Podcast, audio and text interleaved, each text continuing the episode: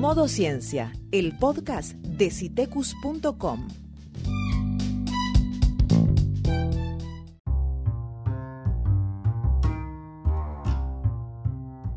Pone tu smartphone, tablet o computadora en modo ciencia.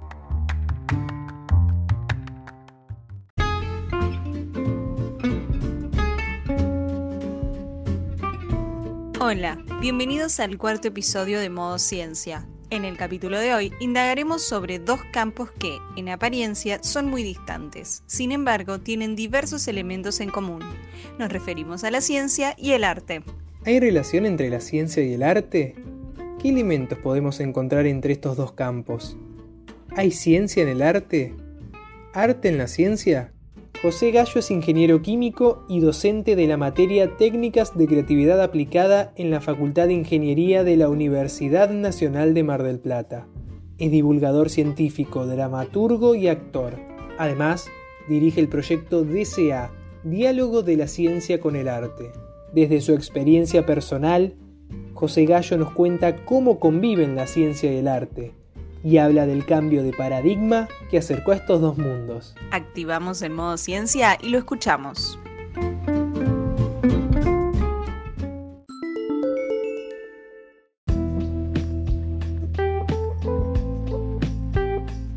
Durante mi estancia en Gante, Bélgica, habitaba una elegante habitación de soltero en la calle principal en cierta ocasión me senté a escribir en mi manual, pero aquello no marchaba. Mi espíritu se perdía en otros derroteros. Di vuelta a la silla hasta situarme frente a la chimenea y mi espíritu, agudizado por repetidas historias del mismo tipo, distinguió ahora formas mayores de gran variedad estructural que giraban y se retorcían a modo de serpientes. Una de ellas se mordió la cola y comenzó a girar maliciosamente frente a mis ojos. Bueno, este relato en realidad es un relato de Kekulé, a partir de un sueño que tuvo en el año 1865, que fue el que le permitió encontrar la estructura del benceno. lo que hizo fue eh, hacer una analogía entre la serpiente que se quería morder la cola y el comportamiento de los electrones. Esto fue lo que le permitió encontrar la estructura molecular del benceno que es la que sigue vigente hasta este momento. El benceno es un hidrocarburo que bueno, tiene un olor característico y pertenece a los denominados hidrocarburos aromáticos.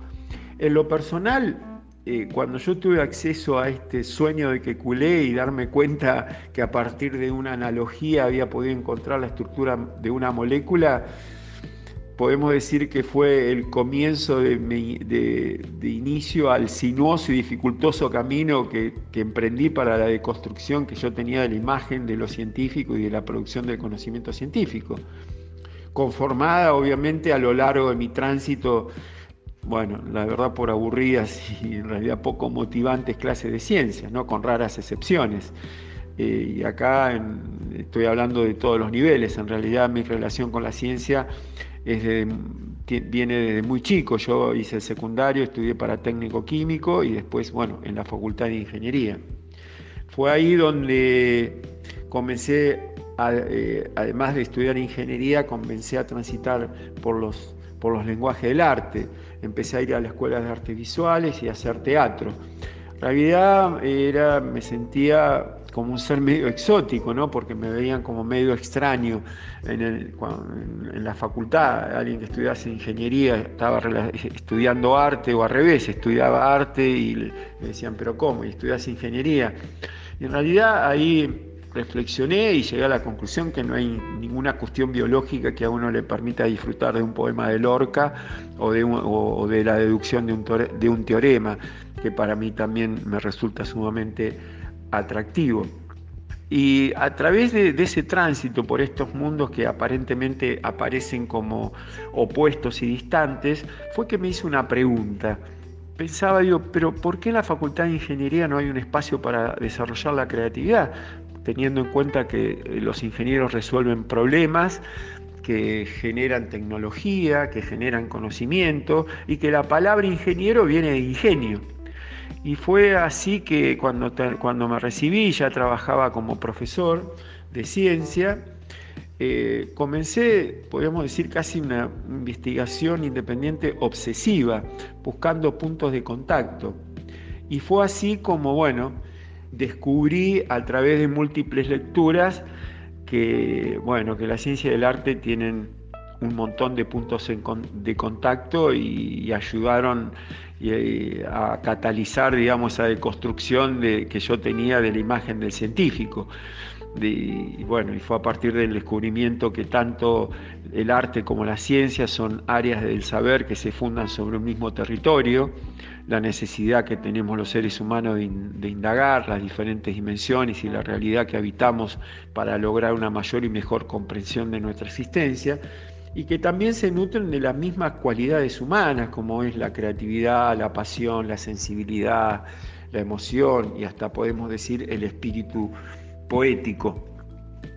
Fue así que ya siendo profesor, bueno, empecé a pensar, digo, a ver cómo poder relacionar estas dos, estas dos disciplinas que tienen puntos en común para poder divulgar conocimiento científico y a su vez también para enseñar ciencia en los diferentes niveles.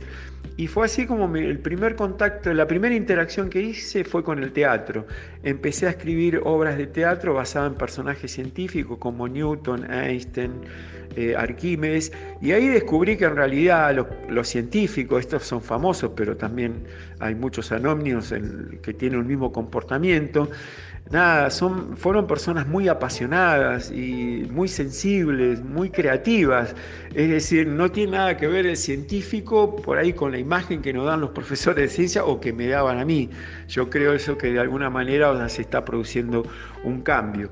Y bueno, fue así como estas obras de teatro eh, que se dieron todas en el Museo de Ciencias Naturales acá de la ciudad de Mar del Plata, Lorenzo Escaglia, eh, y también en Buenos Aires y en diferentes lugares del país, eh, fueron muy bien recibidas por el público, tanto infantil como por los padres, porque realmente sentían que además de pasar un buen momento, se llevaban un conocimiento.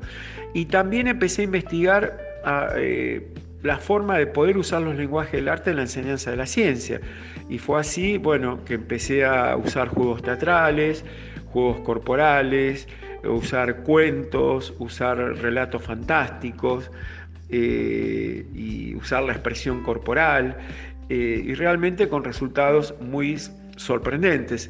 En realidad, eh, la conclusión que yo llego que cuando interacciona la ciencia con el arte y podemos decir también con la tecnología genera una sinergia que es inconmensurable y uno puede encontrar resultados realmente sorprendentes.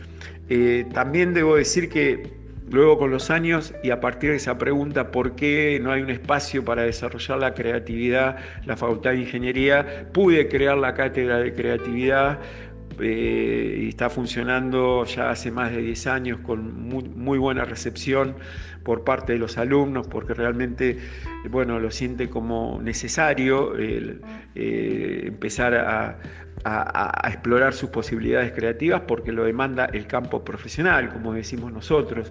Eh, la creatividad a un ingeniero no le asegura el éxito, pero la rigidez le asegura el fracaso en un mundo de constantes cambios.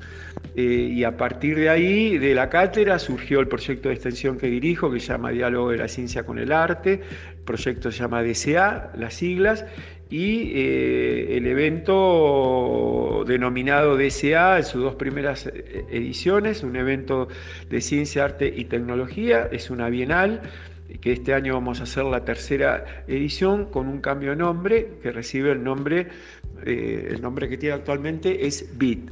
Es un espacio que, cuyo objetivo justamente es poder eh, nuclear y que, que, confluyan especialistas de diferentes áreas del arte, la ciencia y la tecnología que están generando interacciones entre estas disciplinas. Eh, a través de charlas, conferencias y, productos artísticos y científicos. Por suerte estamos asistiendo a un momento actual, y más allá de la coyuntural de la, de la pandemia, donde hay una apertura y donde ya hay un encuentro entre diferentes disciplinas, porque estos tiempos lo demandan. Eh, es un tiempo de integración, como el siglo pasado fue de fragmentación, este es un tiempo de integración y, bueno, será a través de la integración donde seguramente vamos a poder encontrar las soluciones a las diferentes problemáticas que nos quejan como sociedad.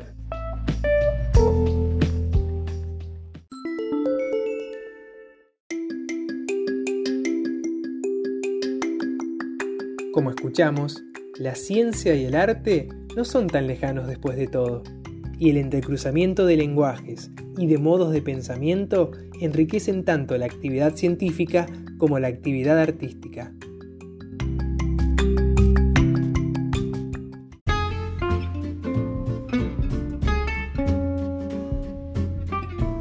Así pasó otro capítulo de Modo Ciencia. Hasta el próximo episodio.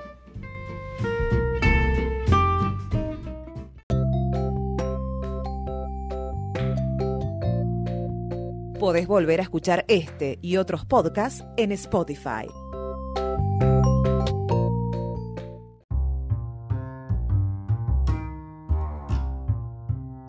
Visítanos en citecus.com. Encontranos en las redes sociales como Citecus OC.